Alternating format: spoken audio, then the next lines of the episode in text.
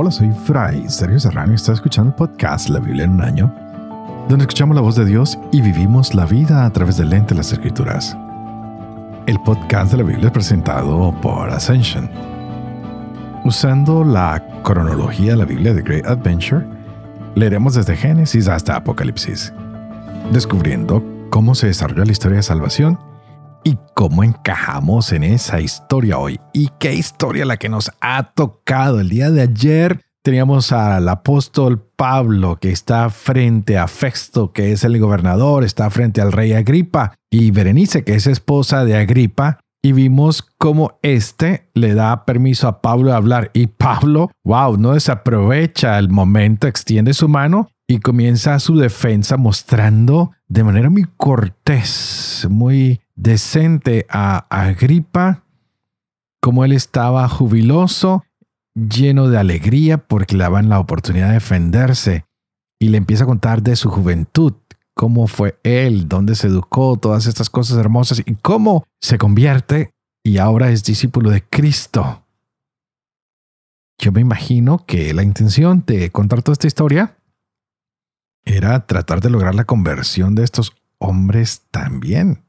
Y Pablo da este excelente discurso que vale la pena que lo volvamos a leer este capítulo 26 de los Hechos de los Apóstoles, por favor. Miren sus Biblias, léanlo y verán cómo San Pablo hace un gran impacto, cómo él puede desmenuzar, contar, articular toda esta historia de su vida y cómo llega hasta el punto de hablar de la resurrección de Cristo, que es la luz para las naciones. Esto es espectacular y veremos más referencias de Pablo de aquí en adelante, más cartas de Pablo de aquí en adelante que nos dan un gran testimonio de que Cristo el crucificado ahora es la noticia que hay que anunciar a todos los pueblos porque no se quedó en la cruz, sino que ha resucitado. Y es desde aquí que continuamos nuestro viaje estos dos últimos capítulos de los Hechos de los Apóstoles. Hoy estaremos leyendo este capítulo 27 donde vemos cómo Pablo tiene que irse para Roma y consiguió que le pagaran el viaje, pues va preso. Es increíble, hay tempestad, hay naufragio, Pablo lleva cadenas y más adelante veremos en una de sus cartas que dice voy prisionero y todo esto lo hago con gusto. Y llegaremos al final de este periodo de los Hechos de los Apóstoles el día de mañana. Esperemos a ver qué sorpresas nos trae este día. Así que empecemos con Hechos capítulo 27 el día de hoy. La carta a los Efesios capítulo 4 al 6. Tendremos Proverbios capítulo 29 versos 22 al 24.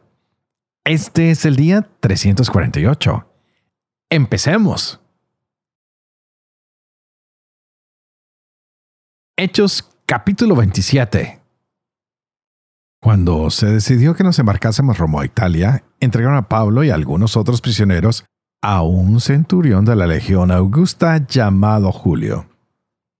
Subimos a una nave de Adramitio que iba a partir hacia las costas de Asia y nos hicimos a la mar. Estaba con nosotros Aristarco, macedonio de Tesalónica. Al otro día arribamos a Sidón. Julio se portó humanamente con Pablo y le permitió ir a ver a sus amigos y ser atendido por ellos. Partimos de allí y navegamos al abrigo de las costas de Chipre porque los vientos eran contrarios.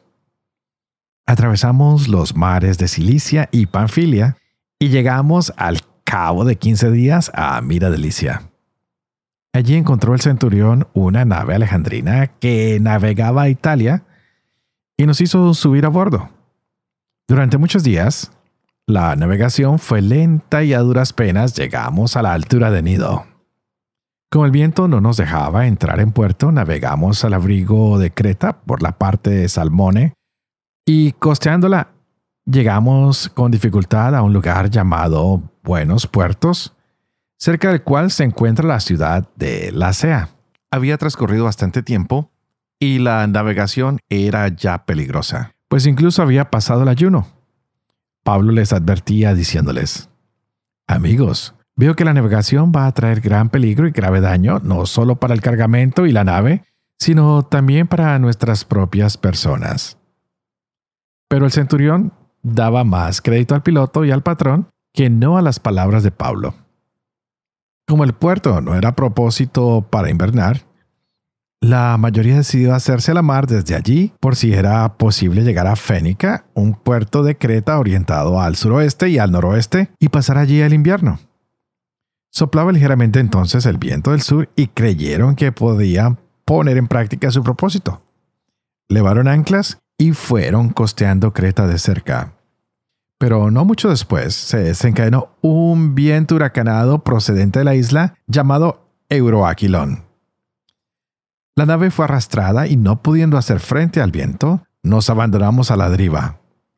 Navegando al emparo de una isleta llamada Cauda, pudimos con mucha dificultad hacernos con el bote. Una vez izado el bote se emplearon los cables de refuerzo ciñendo el casco por debajo y por miedo a chocar contra la sirte se echó el ancla flotante. Así se iba a la deriva. Y como el temporal seguía sacudiéndonos furiosamente, al día siguiente aligeraron la nave. Y al tercer día, con sus propias manos, arrojaron al mar el aparejo de la nave. Durante muchos días no aparecieron ni el sol ni las estrellas. Teníamos sobre nosotros una tempestad no pequeña. Toda esperanza de salvarnos iba desapareciendo. Hacía ya días que no habíamos comido. Entonces Pablo se puso de pie en medio de ellos y les dijo, Amigos, más hubiera valido que me hubieran escuchado y no haberse hecho a la mar desde Creta. Si hubieran ahorrado este peligro y esta pérdida. Pero ahora les recomiendo que tengan buen ánimo. Ninguna de sus vidas se perderá, solamente la nave. Pues esta noche se me ha presentado un ángel del Dios a quien pertenezco y a quien doy culto. Y me ha dicho, no temas Pablo, tú tienes que comparecer ante el César. Y mira, Dios te ha concedido la vida de todos los que navegan contigo. Por tanto, amigos míos, ánimo. Yo tengo fe en Dios de que sucederá tal como se me ha dicho. Iremos a dar en alguna isla. Era ya la decimacuarta noche que íbamos a la deriva por el Adriático, cuando hacia la medianoche persistieron los marineros la proximidad de tierra. Sondearon y hallaron veinte brazas. Un poco más adelante sondearon de nuevo y hallaron quince brazas.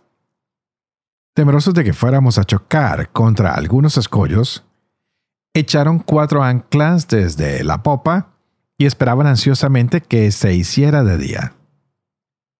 Los marineros intentaban escapar de la nave y estaban ya arriando el bote con el pretexto de echar los cables de las anclas de proa. Pero Pablo dijo al centurión y a los soldados, Si no se quedan estos en la nave, ustedes no se podrán salvar. Entonces los soldados cortaron las amarras del bote y lo dejaron caer. Mientras esperaban que se hiciera día, Pablo aconsejaba a todos que tomaran alimento diciendo, Hace ya 14 días que en continua expectación están en ayunas sin haber comido nada. Por eso les aconsejo que tomen alimento, pues les conviene para su propia salvación que ninguno de ustedes perderá ni un solo cabello de su cabeza. Diciendo esto, tomó pan, dio gracias a Dios en presencia de todos, lo partió y se puso a comer. Entonces todos los demás se animaron y tomaron también alimento. Estábamos en total en la nave 276 personas. Una vez satisfechos, aligeraron la nave arrojando el trigo al mar. Cuando vino el día, los marineros no reconocían la tierra, solamente podían divisar una ensenada con su playa, y resolvieron lanzar la nave hacia ella si fuera posible. Soltaron las anclas que dejaron caer al mar, aflojaron al mismo tiempo las ataduras de los timones, después izaron al viento la vela de proa y pusieron rumbo a la playa. Pero tropezaron contra un lugar con mar por ambos lados y encallaron allí la nave.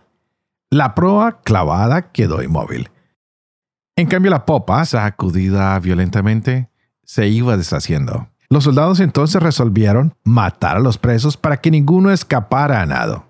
Pero el centurión, que quería salvar a Pablo, se opuso a su designio y dio orden de que los que supieran nadar se arrojaran los primeros al agua y alcanzaran la orilla. Y los demás salieran unos sobre tablones, otros sobre los despojos de la nave. De esta forma, todos llegamos a tierra sanos y salvos. Efesios capítulo 4 los exhorto pues yo, prisionero por el Señor, a que vivan de una manera digna de la vocación con que han sido llamados, con toda humildad, mansedumbre y paciencia, soportándose unos a otros por amor, poniendo empeño en conservar la unidad del Espíritu con el vínculo de la paz. Un solo cuerpo y un solo Espíritu, como una es la esperanza a que han sido llamados. Un solo Señor una sola fe, un solo bautismo, un solo Dios y Padre de todos, que está sobre todos, actúa por todos y está en todos. A cada uno de nosotros le ha sido concedida la gracia a la medida de los dones de Cristo.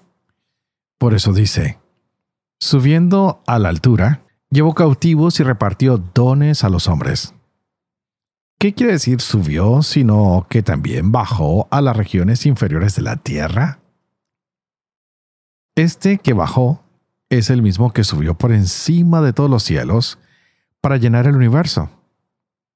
Él mismo dispuso que unos fueran apóstoles, otros profetas, otros evangelizadores, otros pastores y maestros para la adecuada organización de los santos en las funciones del ministerio, para edificación del cuerpo de Cristo, hasta que lleguemos todos a la unidad de la fe y del conocimiento del Hijo de Dios, al estado de hombre perfecto, a la plena madurez de Cristo, para que no seamos ya niños llevados a la deriva y zarandeados por cualquier viento de doctrina, a merced de la malicia humana y de la astucia que conduce al error.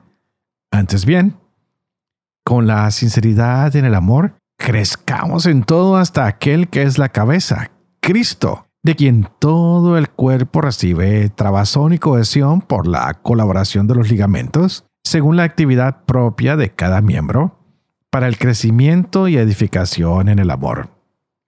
Por tanto les digo y les aseguro esto en el Señor, que no vivan ya como viven los gentiles, según la vacidad de su mente, obcecada su mente en las tinieblas y excluidos en la vida de Dios por la ignorancia que hay en ellos y por la dureza de su corazón, los cuales, habiendo perdido el sentido moral, se entregaron al libertinaje hasta practicar con desenfreno toda suerte de impurezas.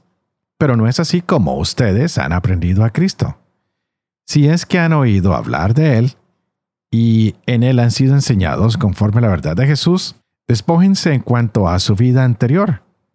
Del hombre viejo que se corrompe, siguiendo la seducción de las concupiscencias renueven el espíritu de su mente y revístanse del hombre nuevo, creado según Dios en la justicia y santidad de la verdad. Por tanto, desechando la mentira, digan la verdad unos a otros, pues somos miembros unos de otros. Si se enojan, no pequen. No se ponga el sol mientras estén enojados, ni den ocasión al diablo. El que robaba, que ya no robe, sino que trabaje con sus manos, haciendo algo útil para que pueda socorrer al que se halla en necesidad. No salga de su boca palabra dañosa, sino la que sea conveniente para edificar según la necesidad y hacer el bien a los que los escuchen. No entristezcan al Espíritu Santo de Dios, con el que fueron sellados para el día de la redención. Toda amargura, ira, cólera, gritos, maledicencia y cualquier clase de maldad desaparezca de entre ustedes. Sean amables entre ustedes, compasivos, perdonándose mutuamente como los perdonó Dios en Cristo. Sean pues imitadores de Dios como hijos queridos, y vivan en el amor como Cristo los amó y se entregó por nosotros como oblación y víctima de suave aroma. La fornicación y toda impureza o codicia ni se menciona entre ustedes como conviene a los santos. Lo mismo que la grosería, las necedades o las vulgaridades, cosas que no están bien, sino más bien acciones de gracias. Porque tengan entendido que ningún fornicario o impuro o codicioso, que es como ser idólatra, participará en la herencia del reino de Cristo y de Dios. Que nadie los engañe con vanas razones, pues por eso viene la ira de Dios sobre los rebeldes. No tengan parte con ellos, porque en otro tiempo fueron tinieblas, mas ahora son luz en el Señor. Vivan como hijos de la luz, pues el fruto de la luz consiste en toda bondad, justicia y verdad. Examinen qué es lo que agrada al Señor, y no participen en las obras infructuosas de las tinieblas. Antes bien, denúncienlas. Solo el mencionar las cosas que hacen ocultamente da vergüenza, pues al ser denunciadas, salen a la luz, pues todo lo que queda manifiesto es luz. Por eso se dice, despierta tú que duermes, y levántate de entre los muertos, y te iluminará Cristo. Así pues, miren atentamente cómo viven. No sean necios, sino sabios, aprovechando bien la ocasión, porque los días son malos. Por tanto, no sean insensatos, sino comprendan cuál es la voluntad del Señor. No se embriaguen con vino, que es causa de libertinaje. Llénense más bien del Espíritu. Reciten entre ustedes salmos, himnos y cánticos inspirados. Canten y salmodien en su corazón al Señor, dando gracias siempre y por todo a Dios Padre en nombre de nuestro Señor Jesucristo sean sumisos los unos a los otros en el temor de Cristo. Las mujeres a sus maridos como al Señor. Porque el marido es cabeza de la mujer, como Cristo es cabeza de la iglesia, el Salvador del cuerpo. Como la iglesia está sumisa a Cristo, así también las mujeres deben estarlo a sus maridos en todo. Maridos, amen a sus mujeres como Cristo amó a la iglesia y se entregó a sí mismo por ella, para santificarla, purificándola mediante el baño del agua, en virtud de la palabra, y en presentársela resplandeciente a sí mismo, sin que tenga mancha ni arruga ni cosa parecida, sino que sea santa e inmaculada. Así deben amar los maridos a sus mujeres como a sus propios cuerpos. El que ama a su mujer se ama a sí mismo porque nadie aborrece jamás su propia carne. Antes bien, la alimenta y la cuida con cariño, lo mismo que Cristo a la iglesia, pues somos miembros de su cuerpo. Por eso dejará el hombre a su padre y a su madre, y se unirá a su mujer, y los dos serán una carne. Gran misterio es este. Lo digo respecto a Cristo y a la iglesia. En todo caso, también ustedes, que cada uno ame a su mujer como a sí mismo y la mujer que respete al marido. Hijos obedezcan a sus padres en el Señor, porque esto es justo. Honra a tu padre y a tu madre, tal es el primer mandamiento que lleva consigo una promesa, para que seas feliz y se prolongue tu vida sobre la tierra. Padres, no exasperen a sus hijos, sino fórmenlos más bien mediante la instrucción y la exhortación según el Señor. Esclavos obedezcan a sus amos de este mundo con respeto y temor, con sencillez de corazón, como a Cristo. No por ser vistos como quien busca agradar a los hombres, sino como esclavos de Cristo que cumplen de corazón la voluntad de Dios. De buena gana, como quien sirve al Señor y no a los hombres, conscientes de que cada cual será recompensado por el Señor según el bien que haga, sea esclavo, sea libre. Amos obren de la misma manera con ellos, dejándose de amenazas, teniendo presente que está en los cielos su amo y el de ellos, y que en él no hay favoritismos. Por lo demás, fortalezcase en el Señor y en la fuerza poderosa. Revístanse de las armas de Dios para poder resistir a las acechanzas del diablo porque nuestra lucha no es contra la carne y la sangre, sino contra los principados, contra las potestades, contra los dominadores de este mundo tenebroso, contra los espíritus del mal que están en el aire. Por eso tomen las armas de Dios para que puedan resistir en el día funesto y manténganse firmes después de haber vencido todo. Pónganse en pie, ceñida su cintura con la verdad y revestidos de la justicia como coraza. Calzados los pies con el celo por el Evangelio de la paz, embrazando siempre el escudo de la fe para que puedan apagar con él todos los encendidos dardos del maligno. Tomen también el yelmo de la salvación y la espada del Espíritu, que es la palabra de Dios.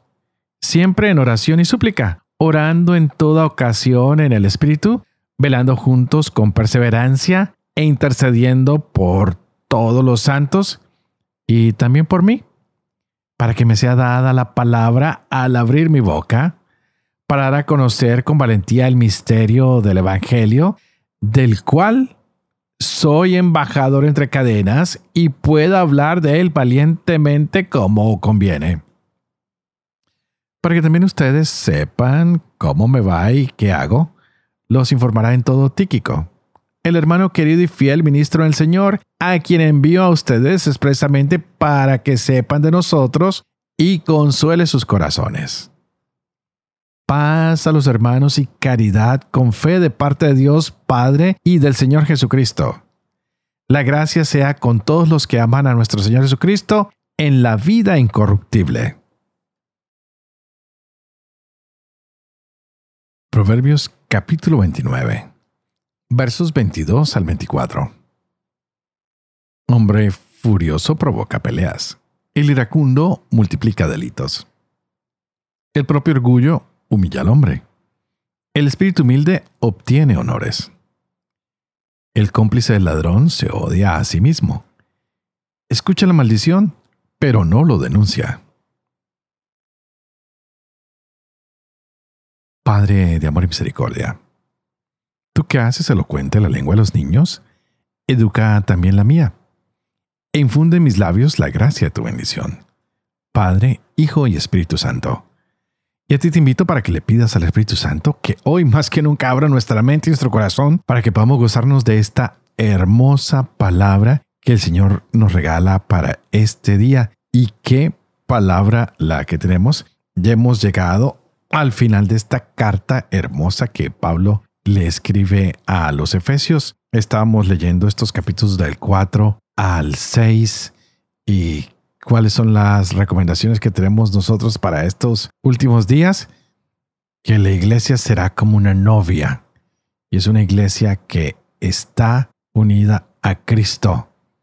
Que como hombres nuevos tenemos que estar atentos a algunas cosas que no podemos seguir haciendo. Tenemos que dejar atrás nuestras malas obras, nuestras indicaciones del mundo que van a veces en contra de lo que es el amor de Dios y el amor del prójimo. Un mundo que cada día nos llama más a ser individuales.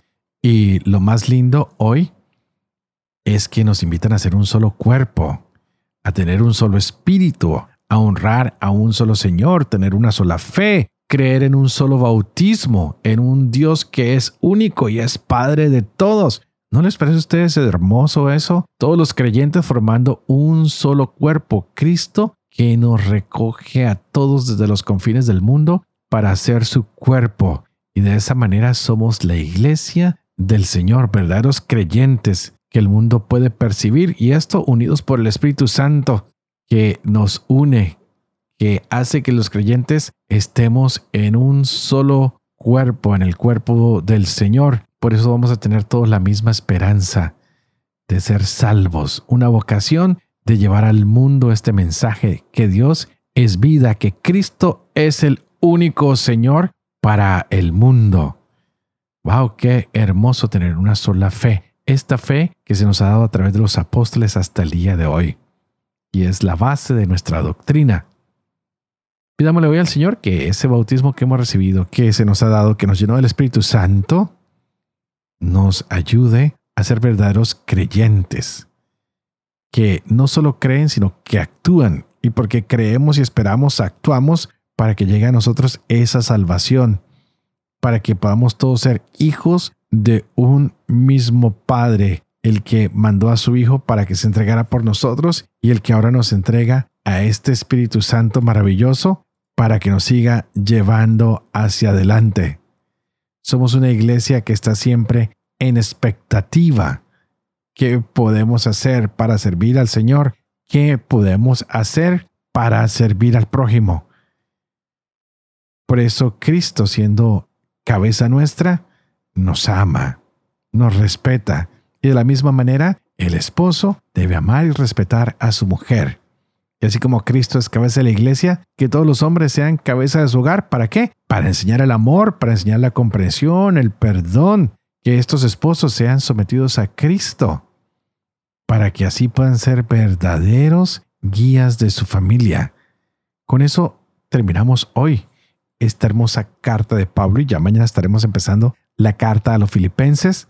Terminaremos el capítulo 28 de los Hechos de los Apóstoles y nos acercamos cada día más al final de este hermoso viaje de la Biblia en un año. Que estos mensajes que hemos recibido hoy de Pablo, quien estaba preso, de un Pablo que escribe acerca del amor a Dios y al prójimo, nos ayude a restaurarnos cada día más a dejar atrás el pecado y a volvernos hombres y mujeres nuevos en Cristo. Que nos pongamos esa armadura que el Señor nos ha dado para que luchemos cada día contra el enemigo. Es la armadura de la verdad, de la justicia, de la paz. Es la que el Espíritu Santo nos ayuda a mantener fuerte y eficaz para nuestra batalla diaria. Que resistamos cada día las estrategias de Satanás, sus ataques, y que estemos dispuestos a amarnos efectivamente, a acompañarnos y a defendernos mutuamente contra esta lucha que a veces es espiritual, contra el mal, la envidia, el egoísmo, la violencia, el rencor y tantas otras voces que buscan perjudicar, que nosotros busquemos siempre hacer el bien y nunca el mal. Y antes de despedirme les pido que por favor oren por mí como yo oro por ustedes, para que pueda vivir con fe lo que leo y lo que enseño, para que pueda enseñar siempre la verdad y sobre todo para que pueda cumplir lo que he enseñado. Y que la bendición de esto poderoso, que es Padre, Hijo Espíritu Santo, descienda sobre ustedes y los acompañe siempre. Que Dios los bendiga.